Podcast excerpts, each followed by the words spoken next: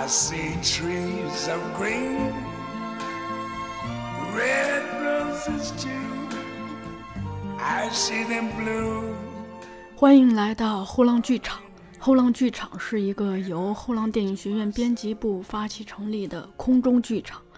我们依托于后浪电影学院和后浪剧场两大品牌图书，邀请影视和戏剧领域内的创作者与观赏者、教学者与研究者、爱好者与评论者，与我们一起观察和反思当代社会的艺术创作与文化生态。Think to myself, what a wonderful world.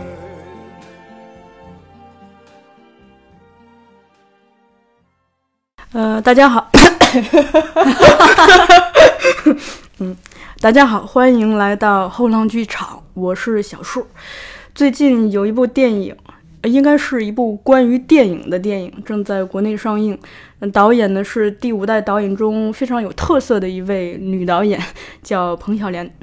然后这个片子叫《请你记住我》，这是一部缅怀胶片时代，同时也致敬三十年代老上海电影的电影。同时，这部电影也是关于二十世纪两名非常有名的演员赵丹和黄宗英女士的电影。嗯，然后我们今天呢，有幸请来了这部电影的主演冯文娟老师，请您先跟大家打个招呼吧。后浪的听众们，大家好，我是冯文娟。那个冯老师，您最近是在忙什么？忙着休息，哦，在没休忙什么。休息状态，嗯嗯，并没有嗯拍在赶新的档期。没有没有，最近这个档是休息呢。嗯、哦，说到《请你记住我》这部电影，就我挺好奇，就您嗯最初是怎么跟这个、呃剧组结缘的？哦，这个这导演没说过吗？是这样的啊，嗯我我当时在拍一部电视剧，在北京拍了大概三个多月的时间，然后我那一段时间非常疲惫啊，就是因为在三个多月里，我差不多拍了得有八百场戏。我不知道你能不能知道那种概念，就是其实每一天都十多场的量在拍，嗯然后台词啊各方面压力都非常大，然后我我整个人也挺憔悴的，也是各种崩溃状态。好不容易杀青了，就这部戏杀青了，我正要休息，当天晚上有一位咱们这个圈内非常著名的副导演，他叫默默，是北影厂的老老牌的副导演了，做了很多很多有名的电影的 casting，然后他就给我打电话，他说文娟你在北京吗？我说我在，然后他说有一部有一个电影导演叫彭晓莲，他说他要拍一部新的电影叫《请你记住我》，他说我想让你去试试，因为他一直在找那个女女演员。然后我说默默老师，我状态不太好，然后我 确实有点崩溃。他说。哎呀，但是导演明天就要回上海了，没办法，你就只能是明天上午告我是九点让我到那儿，我好崩溃啊！我心想，我好不容易杀青了，我想睡懒觉，嗯结果没睡成。好吧，好吧，我就同意去了。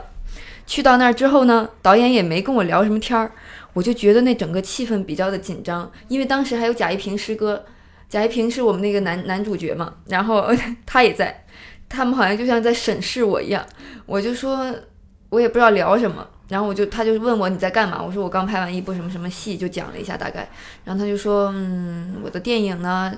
就是讲了一个关于什么的事情，关于黄宗英老师和赵丹老师怎么怎么，然后他说我想你试一段戏，我又崩溃了。我心想，哎呀，刚 就是在我最最不想演戏的时候，你让我试段戏，但是我觉得我是那种，嗯，不太敢去拒绝导演啊，我就觉得好好好是吧？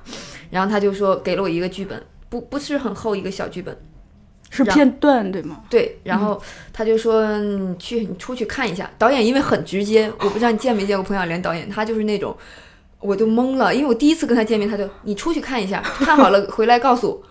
我感觉像是大学生在考学呀，老师跟你说，哎，你出去准备一下，进 准备完了进来考试，就是那种状态。我说好好好，我就去了，然后我就翻了，他给了我一些场次的戏，然后他就说其中是这一场。我说嗯好，然后我就把台词记了，然后把前面后面看一看，然后再结合他跟我讲的，我知道大概是个什么样的故事。嗯，然后我就我就弄了半天，然后我就进去了。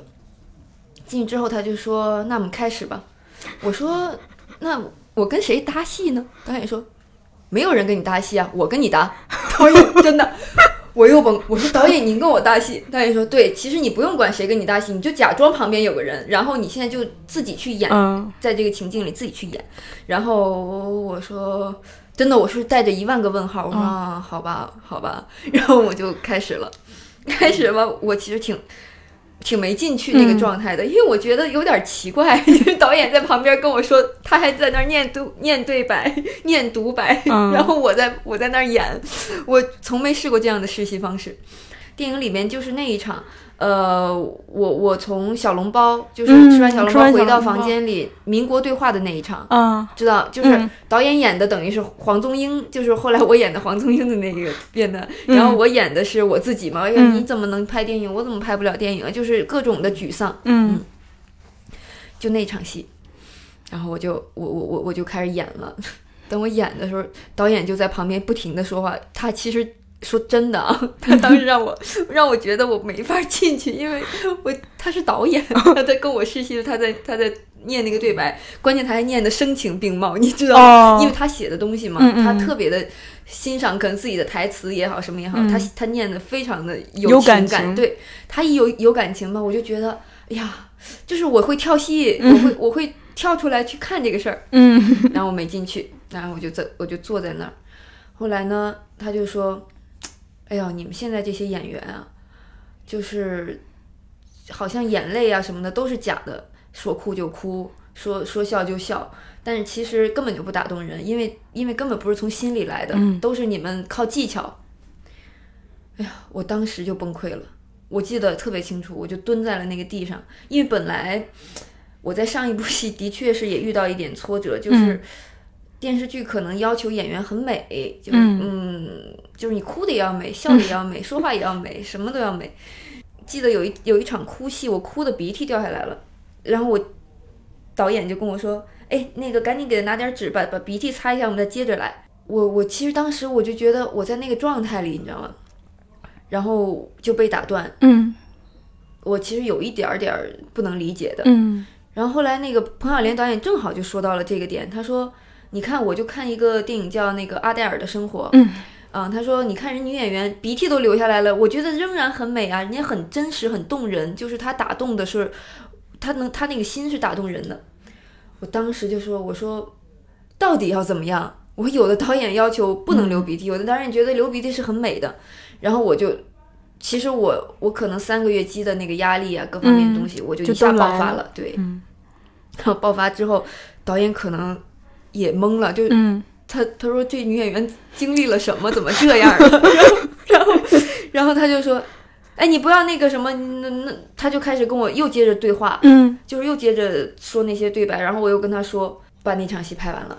其实中间就这个插曲，就是我蹲在了地上，嗯很我挺崩溃的。嗯然后他就他就说，嗯，他还是挑了我一些毛病。他说，你看你那个你这黑眼圈怎么这么重啊？你是不是不睡觉的？你看你们演员都要求瘦，瘦就那么好看吗？你看我就觉得你这个瘦的一点都不好看。他就说了一堆，说你行行行，你回去等消息吧，真的，你回去等消息吧。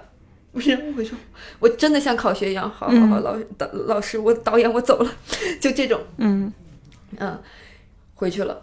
嗯，大概当天晚上吧，其实导演就已经在跟制片人，制片人在是戴岩老师，他在嗯。上海，然后他就已经跟制片人说我要定这个女演员，这是后来我知道的。嗯。然后他就一直在跟投资方说，因为我当时其实没拍过特别就是文艺的电影，嗯。就是一般拍的电影里可能很少能看到我特别多的状态。嗯。嗯，然后算是个新人嘛，嗯。然后导演就说，就竭力的去说服制片制片方和投资方 认可我，嗯让他让我去拍他的电影。我后我后期才从副导演那儿知道，就是导演为这件事情做了好多好多好多嗯努力，然后我就去拍了这部电影。嗯，就我们在采访彭小莲导演的时候，得到一个信息，就是说，其实他选择演员的品味是蛮独特的，他有自己的一套，嗯，非常自信的品味，尤其是选择女演员。导演是一个很独特的人，他对任何东西的观点都是挺，他很笃定，嗯。他做任何事情，他包括他的电影，呃，如果我有疑问的话，我去找他，他也会把他的立场跟我说，就是可能会到到后面我就无力反驳了，嗯，因为他想，我觉得电影其实都说真的啊，是导演的艺术，嗯。因为尤其像这种这种片子嗯。是导演写、导演拍，那就更加是他的艺术，因为他要 他要传递的东西非常明确，是他的一个嗯非常价值观，个人的哎，对对，是非常个人的。那我所以在拍这个电影中，我其实是无条件的尊重导演，嗯。嗯。另一个就是你刚才说到哭戏那一个，就嗯。我听来得到的其实是两种美学的冲突，嗯，就等于是，呃，现在可能有一部分这种电视剧的美学 跟这个彭小莲导演这样一位就是从第五代走过来的人，他的一种传统的美学观念的一个冲突，嗯嗯嗯觉得，嗯。也说不好，说不上孰孰好孰坏吧，但是它是每一个时代环境下造就的，只能说，没错儿没错儿。就还有就是，其实这是我后来知道，嗯电视剧有的确有它的风格，而且嗯不同的电视剧，现代戏啊、年代戏啊、谍战戏还是抗战戏，都有不同的风格。那其实，嗯，演员在再去拍一个戏的时候，他应该先去了解到导演在这个戏里他要他要的是一个什么样的风格，再去做。我当时其实因为太新了，就是嗯没、没有太多经验，所以其实我是没有领领会到这些东西的。这也是嗯从拍完。请记住，我到现在也有三年多的时间了，所以我在这个成长的过程里，慢慢的知道，哦，其实并不是简单的我流了鼻涕还是没流鼻涕，嗯流了眼泪还是没流眼泪，这个东西都不重要。演员要演的，其实更多的不是不是眼泪，嗯，嗯，是那个行动。就是眼泪背后的那个心嘛，就大家只要能 get 到你那个心情，对对对对对，是就观众就替你流了嘛这种对心情哈。对。嗯，再一个，我觉得您刚才说到这个，其实已经说的很专业了。嗯就因为我们最近刚出了一本书，叫《演员的片场指南》，这个里头这个作者有一个重要的观点，他说表演是要论风格的，不同风格的表演对演员的这个表现是不一样的。嗯，对对对对对，这个书我可以看，我还没看过。那个一会儿就我给您那个去找一本，您可以看一下，特别薄，哦对，特别适合在片场读。哦，对，在这之前，您有听说过彭晓莲导演吗？或者看过他的电影吗？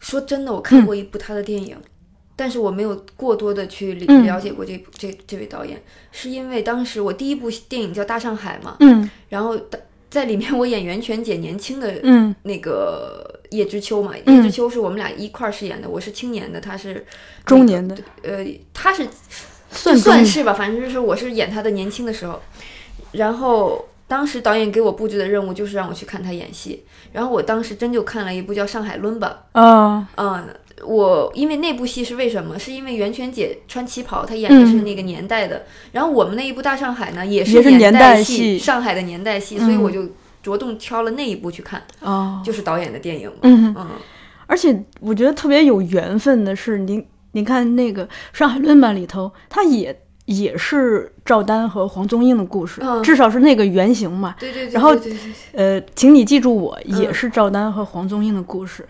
然后就是当我 看到这儿的时候，我就觉得那个您和袁泉老师还是蛮有缘分的。嗯对，一开始两个人演同一个角色，嗯叫叶知秋，嗯现在等于是虽然不在同一部戏里头，但两个人又演了同一个角色，叫黄宗英。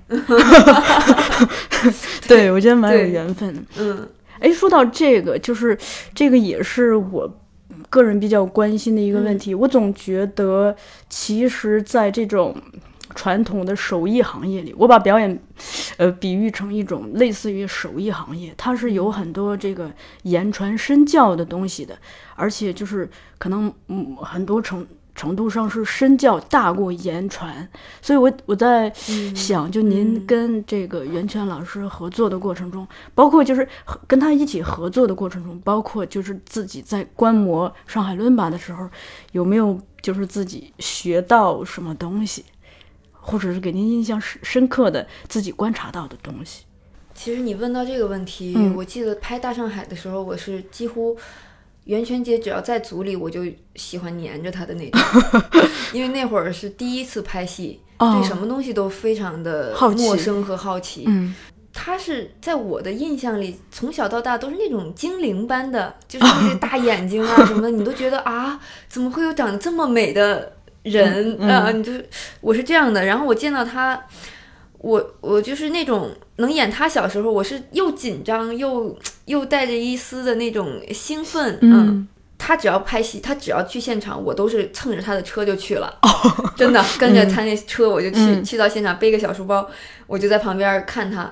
我记得印象最深刻是有一场戏，就是在大上海里，他跟发哥有一场隔隔着人海相望的戏，那场戏回眸，啊回呃呃回眸不是电梯，回眸是电梯，当然那个也有回眸，嗯回最。当然，大家现在看战火里是吧？战火里的那个那一那个嗯那一番回眸。那天早上我跟他去了现场，然后呢，我就跟他说话，我发现他好像听不见我在说话。我说，哎，后来我就我就觉得我不能再说话了，我不能再叨叨叨叨叨。然后嗯，我就沉默，我就我就在旁边看，嗯然后我发现他一直在微皱着眉头，他在他在那儿沉思，我也不知道他在想什么。嗯后来等了很久，大大家光一打好，什么都弄好了，导演说去拍，我就去监视器那儿看他。我发现他当时的那个沉浸，其实就是为了他的他在那个角色里。当他站在那儿，他拍第一条的时候，我就觉得，哇塞，就他那个情绪已经相当饱满了。嗯啊、我恍然大悟，不跟我说话是因为他在准备。嗯。那一次给我的就是触动很大，我觉得、嗯哦，演员其实在现场不是去玩儿的，我那会儿还有玩心很重，就小孩儿那种，嗯。还去现场天天的这儿看看那儿看看，还跟人家嗯那什么。哦，其实演演员到现场你是去演戏的，嗯。你的你的休息所谓的休息时间其实是给了你的准备时间，嗯。不是说你导导演说开始拍了你再去准备的，嗯，这个是从他身上学到的。哦，我觉得他是那种非常认真的演员，嗯嗯，可以说是对自己比较苛刻的那种，嗯不不属于那种。当然，我后来也见到过各各式各样的人，你比方说发哥，嗯他在现场就像个顽童一样，嗯他就是玩着就把戏嗯拍了。他就是，我觉得这不是说谁认真和谁不认真，是每个人的方式方式不一样，有的人就非要去用认真的，就是或者说把自己给，呃，尤其像袁泉姐演那个角色是比较的偏内敛，偏内敛，然后又情感要要求非常的那种有点悲情的，对，嗯，然后他就他就愿意让自己一直生活在那样的一个状态里，就是悲、嗯。悲悲伤一点那种状态下，他不能让自己一下扬起来。太嗨，哎，对，然后当然这是分角色嘛，嗯。就是袁泉姐这个角色也让她在那个状态里，在那个嗯。特定的环境下，她是那样一个状态的呈现。但是发哥就是那种，你不管他演什么戏，我从我觉得他演悲伤的戏，他也是在现场嘻嘻哈哈的。嗯我，觉得这可能是他的一种减压的方式。对，他让自己在这个时候是这样的，当拍的时候，他还仍然是嗯放松的。我演员其实能做到真正的放松太难了。对，对吧？我对我我现在越来越觉得，就是有时候觉得哎我不紧张啊，但是不紧张和放松之间有太长的一个距离了。对，你不紧张不代表你放松了，嗯你不紧张。是是，可能你觉得我我台词儿背熟了，我内心嗯没没有说那个我要去干嘛见偶像啊或者什么的、嗯。那种紧张感，但是当观众去看你的戏的时候，他有时候会用一个词儿叫紧，嗯。他就会说，哎，这这人演戏也没什么不好的，但是怎么有点紧呢？哦。我我其实有这种问题的，哦，然后我也仔细的思考过，为什么我身上有这种问题，嗯，就是因为我可能生活里就不太放松，是吗？嗯，我生活里就不是那种好像特别能让自己松，哦就是。嘻嘻哈哈，我每天都会给自己定任务，嗯比方说我要去健身啊，或者我要看电影啊，我会给自己很多的那什么，这个东西吧，两面性，嗯。有时候觉得挺有规律的去生活挺好，但是有时候又觉得你怎么就没有像小孩儿那种的、嗯。那种状态，就是可以肆无忌惮的嗯去、去疯一把呀，就是整个去投入到那个。比方今天我就看这个花儿，有点那什么，我想剪剪这个花儿，我就一天我就干这事儿，就是我嗯沉浸在那个快乐里，不是说我在剪这个花儿的同时，我想，哎呀，我一会儿还得看电影儿，不对不对，我我再过半小时我得去那个嗯健身了，我嗯我我就是还是会让自己有紧张，嗯，我我表达的清楚，非常清楚，我得到的一个信息，其实可见您其实是一个比较自律的人，很自律，对吧？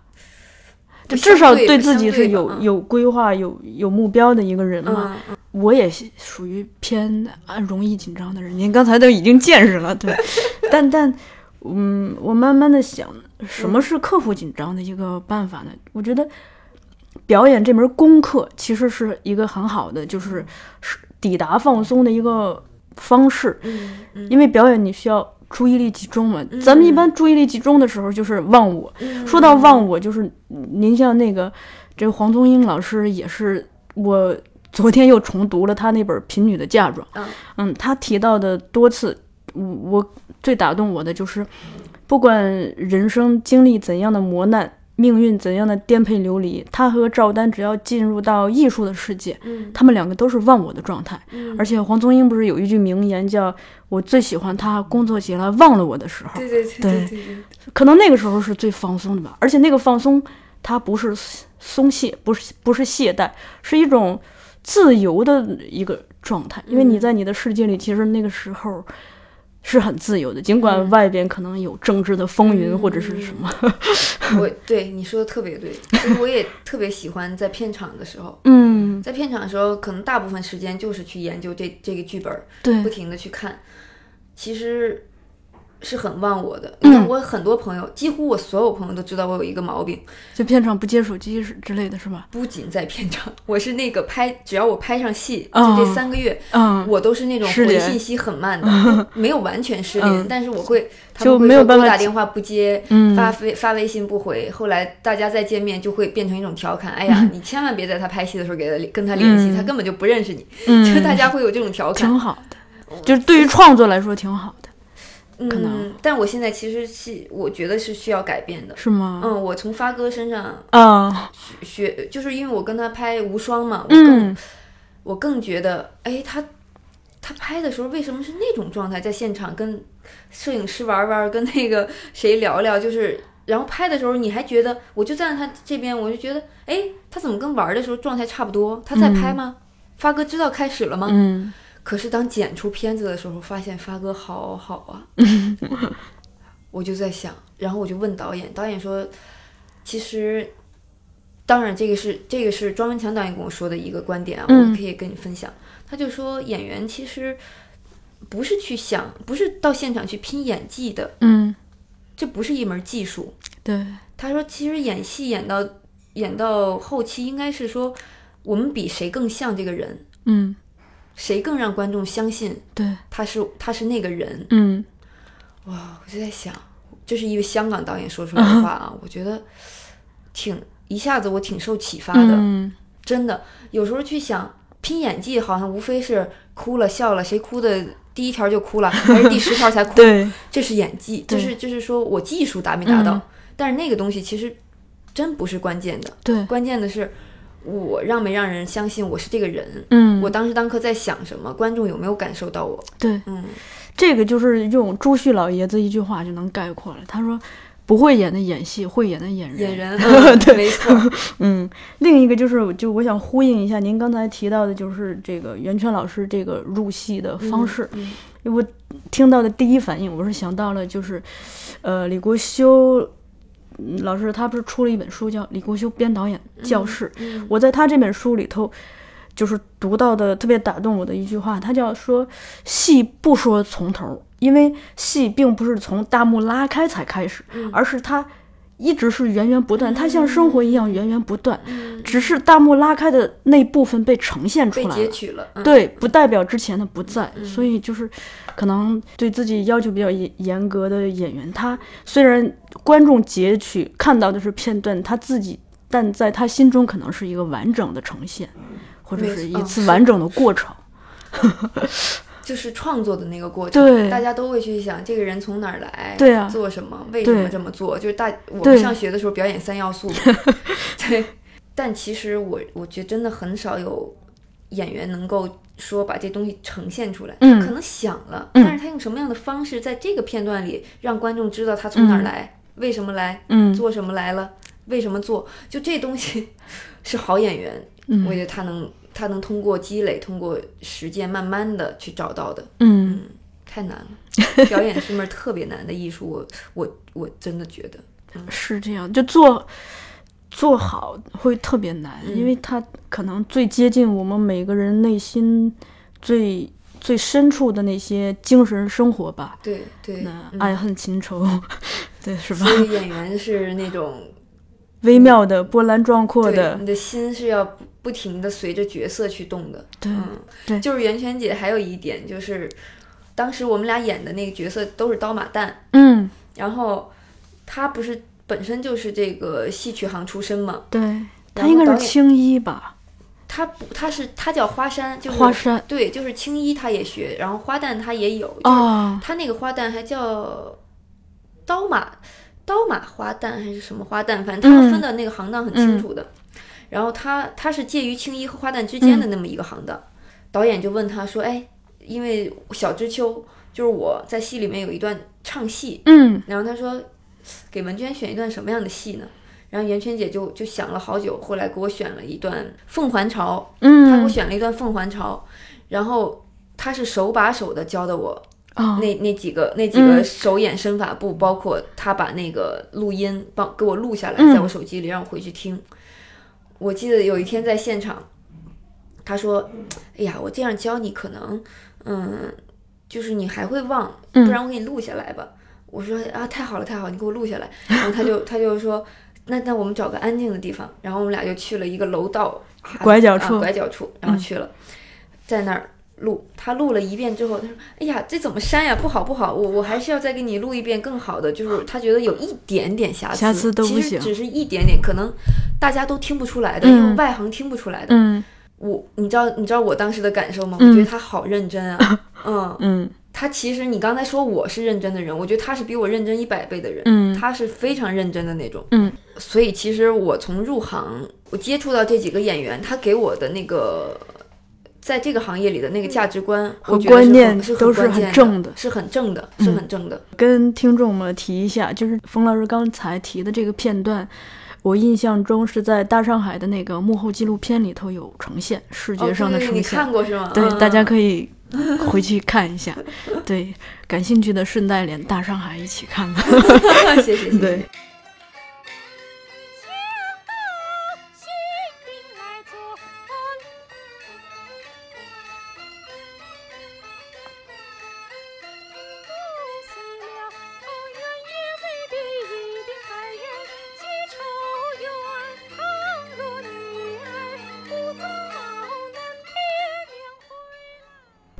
样子的，就是您刚才提到袁泉的那一趴，我就是刚好看到彭导评价他的一段话，嗯就是我们在这个节目里头跟大家分享一下。嗯就彭导说，他盛赞袁泉说，他连背影都是戏，他在舞台上亮相，全场都能被压住、镇住。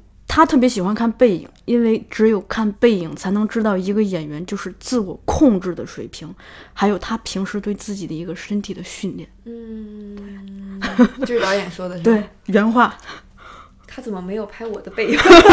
是不是因为我控制的不好？可以回去倒回去，没准拍了呢。拍了拍了一点点，嗯对，因为我我在听那个郝雷老师也也给过这样子的评价，他说中国的女演员里头，她可能比较羡慕袁泉吧，羡慕她对身体的控制。因为我们可能就是在大众意义上评价演员的时候，更更在乎她，比如说她台词的能力。我们对形体，就大众对形体也没有太多的这种偏专业项的判断嘛。嗯 可能彭导他作为一个专业人士，就是更知道怎么样去抓一个要害来判断一个人的，就是以点带面的看一个人的这个基本素质。对这个我就不用评价，我觉得导演的肯定是比是在我这个嗯之上之上之上。我是觉得我看过袁泉姐两个话剧，一个是《活着》，啊，一个是简爱《？简爱》。嗯，我觉得他的那个爆发力是让我挺震撼的，嗯他就像身体里有个小宇宙一样。嗯嗯，他那么瘦在台上，但你觉得那个力量是特别无穷的。嗯我不知道他这个东西是从哪儿来，可可能是从他的从小学戏嗯来，也可能是他真的就像我刚才说的，他的认真来，嗯就是他导演说他背后都是戏，因为他想的可能 太细致了。嗯他知道，就是哪怕你在拍我背影的时候，这个背影我想传递一个什么东西，接下来当当拍我正面的时候，这个东西是可以连上的。嗯，我觉得他会去思考这些东西。嗯嗯，他属于真的是属于非常非常认真的那种演员，就是可能是认真派里的代表。嗯，嗯我个人是感觉就是可能可能有这么两个方面吧，一个是说。嗯，我从他平时接受采访的一些言论中感觉到，他应该是，他肯定是从内而外的这种表演方式，就是他先得对，心体验派。对，先体验。另一个就是他包括之前学京剧的一个基础，加上在中戏的一个训练，日后以及在片场、舞台上的大量的训练、磨练，嗯可能会让他的肢体和声音什么的更具表现力。这样子的话，你先就像一瓶水一样，先瓶子里先有了这瓶水，然后当当他获得这种表现力，嗯。就肢体、嗓音的训练各方面具有了一种表现力的话，嗯。他就他有多少水，可能就能泼出多少水嗯来。这个就是让他是一个这样就是他做好准备了。对 对，呃，顺带提到了黄宗英老师，就我想呃问一下，就是您在接这个戏之前知道他吗？听说过吗？说实话，真的没有。没有。彭导说是推荐你读了一些他的书，对吧？啊，贫女的嫁妆，嗯，《贫女的嫁妆》嗯你当时读完什么感受？有印象深刻的地方吗？我记得是印象深刻，好像是他说他他家里兄妹四人，嗯，然后呃，我记不太清楚了，兄妹四人，然后那个大哥好像是在那个上海黄宗江，黄黄宗江老师是在上海的一个剧团里，然后他当时跟他小弟还没有事儿做，好像是。嗯。呃，他讲那那一篇的时候，我觉得那会儿大家想做演员，没有我们现在容易，嗯，好难呀。对，就是他们的机机会太少了，不像嗯现在遍地都是。嗯你想去得到实践的机会很容易。那会儿大家，嗯，为了那种理想，嗯我不知道那个理想的根源在哪儿，我我也我我不知道，但是我觉得他们为了理想能能够去做的，比我们现在的人要多。嗯。嗯我刚才听你说这番话，我我一个感触是说，因为黄宗英老师在这个书里头提到，他是十六岁登台嘛，嗯十六岁登台，其实最初也并他是盲打误撞做了演员，并不是说我有一个演员梦去做了演员，嗯。而是说爸爸走得早，四十多岁，四十七岁吧就走了，家里头负担重，嗯。她又特别作为一个女孩，她特别想自己早一点打工挣钱来供她的哥哥和下边的弟弟们来生活、来上学，所以去去去做了这个行当，她是这么来的。但她进进入了以后，是真的是很很热爱，嗯而且还有一个就是，他不是在书里头提到，就是他们那会儿，他他大哥黄宗江以及石辉仨人住在这个黄佐临老师家里头，嗯对那叫什么房子来着？弄就是老上海的那种。嗯然后石灰睡沙发，他大哥打地铺，他自己有一个小床。嗯然后他们就是在那里，黄佐临老师不是家里头有很多书，而且是英文的嘛。嗯他大哥和石辉两个人，每个人在翻译一本书。嗯就那个时候，我想到的也是一个今昔对比，就他们那会儿其实首先。就那个时代，在中国，可能所有的书店都搜罗不出超过十本关于表演的书吧。嗯有没有还不敢定呢。然后呢，他们所能接触到的关于表演的书，也是只有进入到黄佐临先生这种留英回来的人家里头，才能见嗯见到一本儿这个英文的书。嗯嗯嗯等于就不像咱们现在这样，你你来后浪买几本儿这个什么表演的艺术、尊重尊重表演艺术，你就可能就学到，至少能从书本上取经嘛。嗯另一个，他们那会儿也没那么多的机会，但但他们就是很忘我哎。你像他在那个书里头提到的大量的照单的这个东西，我我是为准备咱们这期节目又重 读了那本书，昨天晚上刚读完，印象比较深刻的有一个是说赵丹是属于那种有演员梦的人，他不是本来就是是嗯、他爸爸让他学法律嘛，嗯然后他自己去偷偷的报了那个上海美专，学了美术，嗯。然后在美专参加了话剧团，慢慢走上了演员之路。嗯。但赵丹是，呃，就是他后来把他书法、绘画这方面的东西全部用到了表演中。嗯他那个他在我们这儿出了一本书，叫《银幕形象创造》，它里头就是有讲到，就是他在演李时珍和林则徐两个角色的时候，直接就全是书法的那种美学思维和绘画的，就比如说。这个地方要泼墨，这个地方是那种可能小楷或者是要描描细工笔画，就他有这种嗯美学理论论来支撑自己的表演。嗯，对，嗯那个我看的特别的兴奋吧。嗯，这就是所谓的那个俗话，就是艺多不压身。，对，嗯，嗯我我其实刚才你说到黄宗英老师，嗯家庭环境那样，然后嗯当时又接触不到什么东西，还能够，就包括他的哥哥黄宗江，嗯。还能够那么坚定的去去走这条路，去、嗯。宁可去打去出去打个工。我记得嗯。是不是书里写到了，他们当时吃不上饭，还要去外面再打一份工还是什么，反正他们是特别苦可，特别苦。对，哎，我就突然想到什么，嗯我就现在很多，其实我我们都算是年轻人嗯了，但是我们可能我是八零乙吧，我是八九年的，嗯然后还有那个九零后或者现在零零后都已经嗯十八岁了。我我听到过什么样的观点啊？我不知道合不合适说，没关系，嗯，就是现在的小孩儿，他们认为我其实工作就是为了挣挣个钱，嗯挣个钱，我就是想想说，我可以买我想买的东西，嗯想吃我想吃的东西。你你让我受气，你让我干的不高兴，嗯我不干了。就是他会轻易的放弃自己嗯的工作，嗯，他不会去想这个工作我爱不爱。嗯就是大家现在对这个东西的思考特别少。我有一次听听听人说之后，我觉得挺震惊的。我说那这一生干嘛呢？就是今天这个工作。呃，我我觉得不满意，我就换，我就换一个地儿，嗯接着反正我就是只是挣钱而已。嗯我觉得你看他们那个时候，他们他们是为了梦想在挣钱，他们是为了我能够做我想做的事儿，我宁可去辛苦的去挣钱维持我的生活。嗯他是这样的一个状态。现在人好像那个思想跟那会儿差别太大了。我觉得，我个人觉得啊，这个跟时代性也有关系，就是每个人因为就是你你所我们所出生的时代本身会影响，就是时代的一个主的，就时代主要的潮流会影响我们嘛，时代的价值观会影响我们。嗯呃，你像黄宗英他们那那个时候，其中有一点特别打动我，就是就是家人之间的这个情感。嗯你看黄宗英老师他自己去做演员，也是为了本来也是为了希望为这个家来挣钱嘛。嗯嗯嗯，就那我们现在就独生子女比较多嘛，他没有就是缺少，就从物理上从客观上，你缺少这种需要一个牵挂的姐姐、哥哥、姐姐或弟弟、妹妹。嗯那这样子的话，那只能考虑自己了，因为你从小就是这样训，你的环境让你这样子思考问题嘛。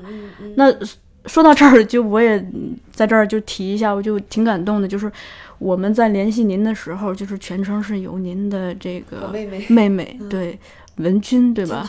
对文君来跟我们，就是就这这个过程啊，嗯就我会我个人会看到一种姐妹之间的一种情谊，对对对这个是嗯，可能在这个时代很稀缺的，因为首先是因为他客观上就很多人没有个姐姐妹妹啊，嗯，对我我我对，在这个时代，我们俩这种关这种情感算是特别稀有的，我也特别珍惜。好多以前小的时候，大家说，哎呀，你有个姐妹真好。嗯上大学的时候还有同学说，我没觉得，但是嗯步入社会之后，嗯越越经历，我发现，哎呀，有时候。跟妹妹，因为我们俩住在一起，嗯，就每天回到家能看见我妹，然后我去工作的时候，妹妹还能有时候陪着我，你就觉得哇塞，真的是个家，是个我回到家了，对对，是个支撑。就我们俩在一起，我爸妈也会非常放心。对。嗯。对。另一个是嗯，也跟个人的追求有关系吧，嗯。就是咱们说回到黄宗英老师，嗯就他那本书里头，其中打动我的还有一点就是他一生没有停止学习，他是十五岁辍学，嗯他因为想打工嘛，就辍学了。但他正因为知道自己学的少，所以就，嗯，就是他自己最饥渴的地方应该是学习吧。他有提到一个细节，就说文革中不是他被下放到农村，就他家所有的这种文字资料、书本儿、书本儿、照片，就所有这种文文件性质的东西都被没收了。让他对这些事情特别的心灰意冷。但即使在这个时候，他在农村干活的那个围裙兜里头还留着一个小本儿。他说要要保留一个作家的一个见证还是什么，就是他用那个小本儿依然在记录生活。就这个东西特别打动我，就而且那个咱们这部电影里头也也有拍到黄宗英老师的纪录片部分嘛，嗯他在那个医院的病病床的床头也厚厚一摞书嘛，嗯。对他还在，他现在好像还在坚持阅读嘛，虽然可能没有办法写作了，但依然在坚坚持阅读。嗯，九十多岁了哎，那个我 我在拍戏之前，导演嗯带我偷偷的去看他，因为嗯因为他已经当时不太让人探视了。啊，医院，然后导演带我偷偷去，我发现他床头有那么多书。导演嗯。说，因为他每天都要读书，对，我也挺震惊的对这个事儿。嗯。我当时我觉得啊，就是我们平时这么有条件去读书，你每天都会被各种各样琐事儿嗯。去、去去去把把读书放在一个最次要的位置上，嗯。真的，我就在想那些所谓的文人，那个时候、那个时代出来那么多的文人艺术家，你包括现在看赵丹老师的戏，你都觉得、嗯他怎么当时能想到这么演，那么高级，嗯。就就去就是他的那所有的行为啊什么的，他的那节奏，就我印象最深的是他乌鸦与麻雀。嗯，里边的那那段，就那个老子发财了，嘎嘎金子嘎金子。发财了，发财了那段，老子发财了，发对，哎，就那一段，仔细啊，仔细去看，他那个嗯节奏，奏对吧？节奏太好了。嗯。现在有几个演员能抓得到那个节奏啊？嗯就是我觉得他们可能就像你刚刚说的，艺多不压身，就是嗯他可能读书给了他特别多营养，一个是读书，再一个是生活。生活生活，嗯，他们因为他们过早的被丢到了生活的河流中，所以他们身上就是有太多生活的魔力。你知道，生活对人魔力完是有印记的。这个印记在带到银幕上的时候，就跟一个没有经受过生活的暴风雨摧残的人的这个状态是不一样的嘛。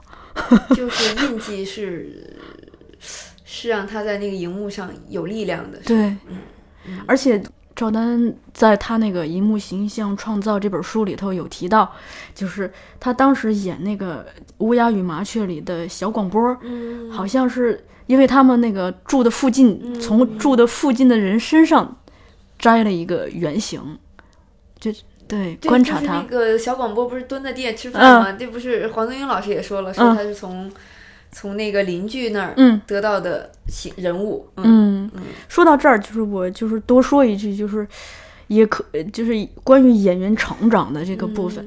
赵丹在这个银幕形象创造里头，他就提到，他说他在三七年演《马路天使》的时候，那个角色主要是从自己出发的，嗯。那个角色身上有很多他自己的影子，嗯。但是到后来他觉得。呃，这样子的容易限制他的戏路，老从自自我出发，容易限制自己的戏路，所以等到乌鸦麻雀应该是四五年吧，那个时候他演乌鸦与麻雀的时候，就开始从别人身上来学习，嗯，就模仿他的语言，模仿他的动作，甚至模仿他的造型。嗯，对，这是他个人的一个成长。哎，我那演员可能都会经历这个成对，这是一个正常的。嗯，嗯而且赵丹在那个书里头还提到一个，就说他最初演话剧的时候，呃，就是为了追求真，他说哭的那不只是鼻涕掉下来，就是什么都掉下来了，就 就就让观众看的都有点恶心了。他后来就反思这事儿，他觉得。如果为了一味的追求真而失去了美感，甚至让观众恶心，这也不太好吧？对对对对对，所以他后来就是通过这件事情的反思，他就在真的基础上去进行美的一个关照，就是哦他演的时候会有第二自我跳出来看这个事儿。真是真了，那有没有会不会美呢？尤其是在镜头前，你还得照顾镜头嘛。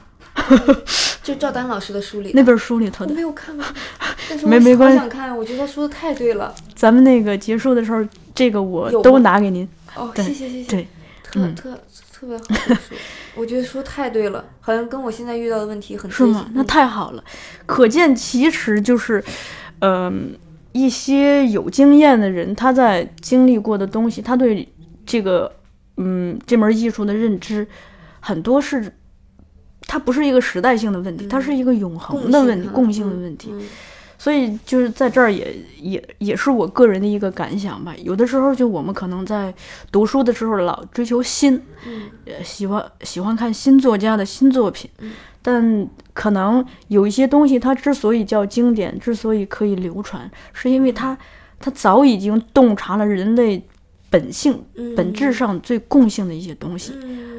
嗯不管是人类情感上的一些固有的什么嫉妒、背叛、哎、爱恨情仇也好，还是说作为一门表演艺术来说，它里头最关键的一个演员要想要一次一次的拔节儿、成长、突破的时候，需要解决的一些问嗯。理论性的问题。嗯嗯。就是解决你最刚需的那些问题哈。对。在这儿我也那个就这推荐一下赵丹老师这本书，另一个就是呃推荐一下《石灰潭一录》这套书，因为他们都提到了很多演表演上关键的地方。哦，再一个就是我我给您透露一个这个观众的信息吧，我是看，请你记记住我的时候是今年嗯春夏之之交的时候，北影节。在那个、呃卢米埃尔那个影城看的，哦。对。然后当时看的时候，我是和我的一位同事去的。我这位同事呢，应该是超过六十岁，是位女性。哦，然后她看完，她起来有发言，我对她的发言印象深刻。嗯她说她看了《请你记住我》这部电影，最打动她的是赵丹和黄宗英的爱情。嗯然后，因为咱们这部片子里头刚好用赵丹和黄宗英的爱情来对比了您那个角色和贾一平老师这两那个这对儿角色的爱情嘛，就是今夕的爱情。嗯他当时说了一句话，他就说，嗯，可能一个人在最艰难的时候，最需要的是有一个人有有一双手在他的背后托住他。他说黄宗英就承担了这个角色。嗯，没错，对，然后更打动我的是什么呢？就是我们这次，呃，在采访彭小莲导演的时候，他提到的说，咱们这个片子不是最后删减掉了那个赵丹出轨的部分嘛？嗯嗯，就是赵丹可能在现不是可能，就是 确定就是在现实生活中有过一次、嗯呃出轨，嗯然后黄宗英老师其实精神上是很痛苦的，嗯说是这个我没有看到啊，这些片段是他采访里头接着，您应该看到了吧？不这个片段没有放进电影里。对，但是我们有呈现，就是你记得有一些背影，说嗯。他去帮他送检查，嗯。那就是讲这个事儿，我们只哦拍了这些啊、对，嗯。然后那个彭小莲导演在说说，就是首先黄宗英老师知道这个事儿很痛苦的，嗯。但同时他又以一个非常大方的态度把这件事情给把它给化解掉了。嗯。就是这个东西是特别打动我的，因为我在想，就是当我们赞美爱情的时候，并不是说他没有经历诱惑和经历这种外部的侵扰嗯的一种这种真空式的纯洁，而是说，总之你们的爱情就是遭遇了坎坷，遭遇了荆荆棘。那作为当事人的你是会选择轻易放弃呢，还是说去想办法来坚持呢？就是这个东西挺打动我的。我觉得这个也特打动我。为什么？因为现在太少了，对，就大家能确定的事情越来越少了。嗯我觉得把这事儿都看特淡，就是 就是动不动的是说，这这这这人觉得好，我就结结婚了。嗯他哎呀，突然就觉得不好了，就离婚了。嗯就离婚和结婚也变成一种家常便饭了。嗯呃，谈恋爱和不谈恋爱也变成一种家常便饭了。这个、嗯这个节奏越来越快，越来越快，都不知道什么是真的了。嗯就想追求真的人也也慢慢的失去那个信心和、嗯勇气了。你看我我我为什么说我说他为什么那么确定这个嗯男人？就这个这个男人跟他说，就是赵丹老师跟他说，你应该成为我的妻子。哎，这个我铺垫一下啊，就是那个黄宗英老师呢接的第一部电影叫《追》，第二部电影叫《幸福狂想曲》，是跟赵丹一起演的。演完了，赵丹就是在杀青散伙之前，赵丹突然拉住他说了这段话。对，说了对，你应该成为我的妻子，对对吧？嗯，然后他就信了。他就信了，嗯他信了，这一信就是一生。到他今年九十三岁，他仍然觉得他最幸福的事情就是嫁给了赵丹。对，我觉得我们都想追求，我相信大多数人都想追求这样的爱情。嗯可是，在这个时代里，大家太不敢于去拿出真心，或者说，我觉得也很少有人敢去承诺。一是不敢拿出真心，二是他也特别难去做承诺了。嗯，大家都觉得这件事情好像不应该是我的事儿，应该是对方的事儿，嗯，对吧？对有这种状况，对，就是幸福感越来越弱了，嗯就是获得幸福的那种途径变多了之后，反而大家在选择上都更迷茫了，嗯没有那么坚定了，嗯没那么简单和单纯了。我其实特别羡慕他们那时候做演员，包括过生活，嗯其实物质很匮乏，嗯但是精神特别饱满。嗯。这话以前好像说就是当当做一跟跟个读段子。书一样一对，就跟读读到了书里的一句话一样。但现在自己说出来的时候，发现是有感触的，嗯深有感触。嗯嗯。是我向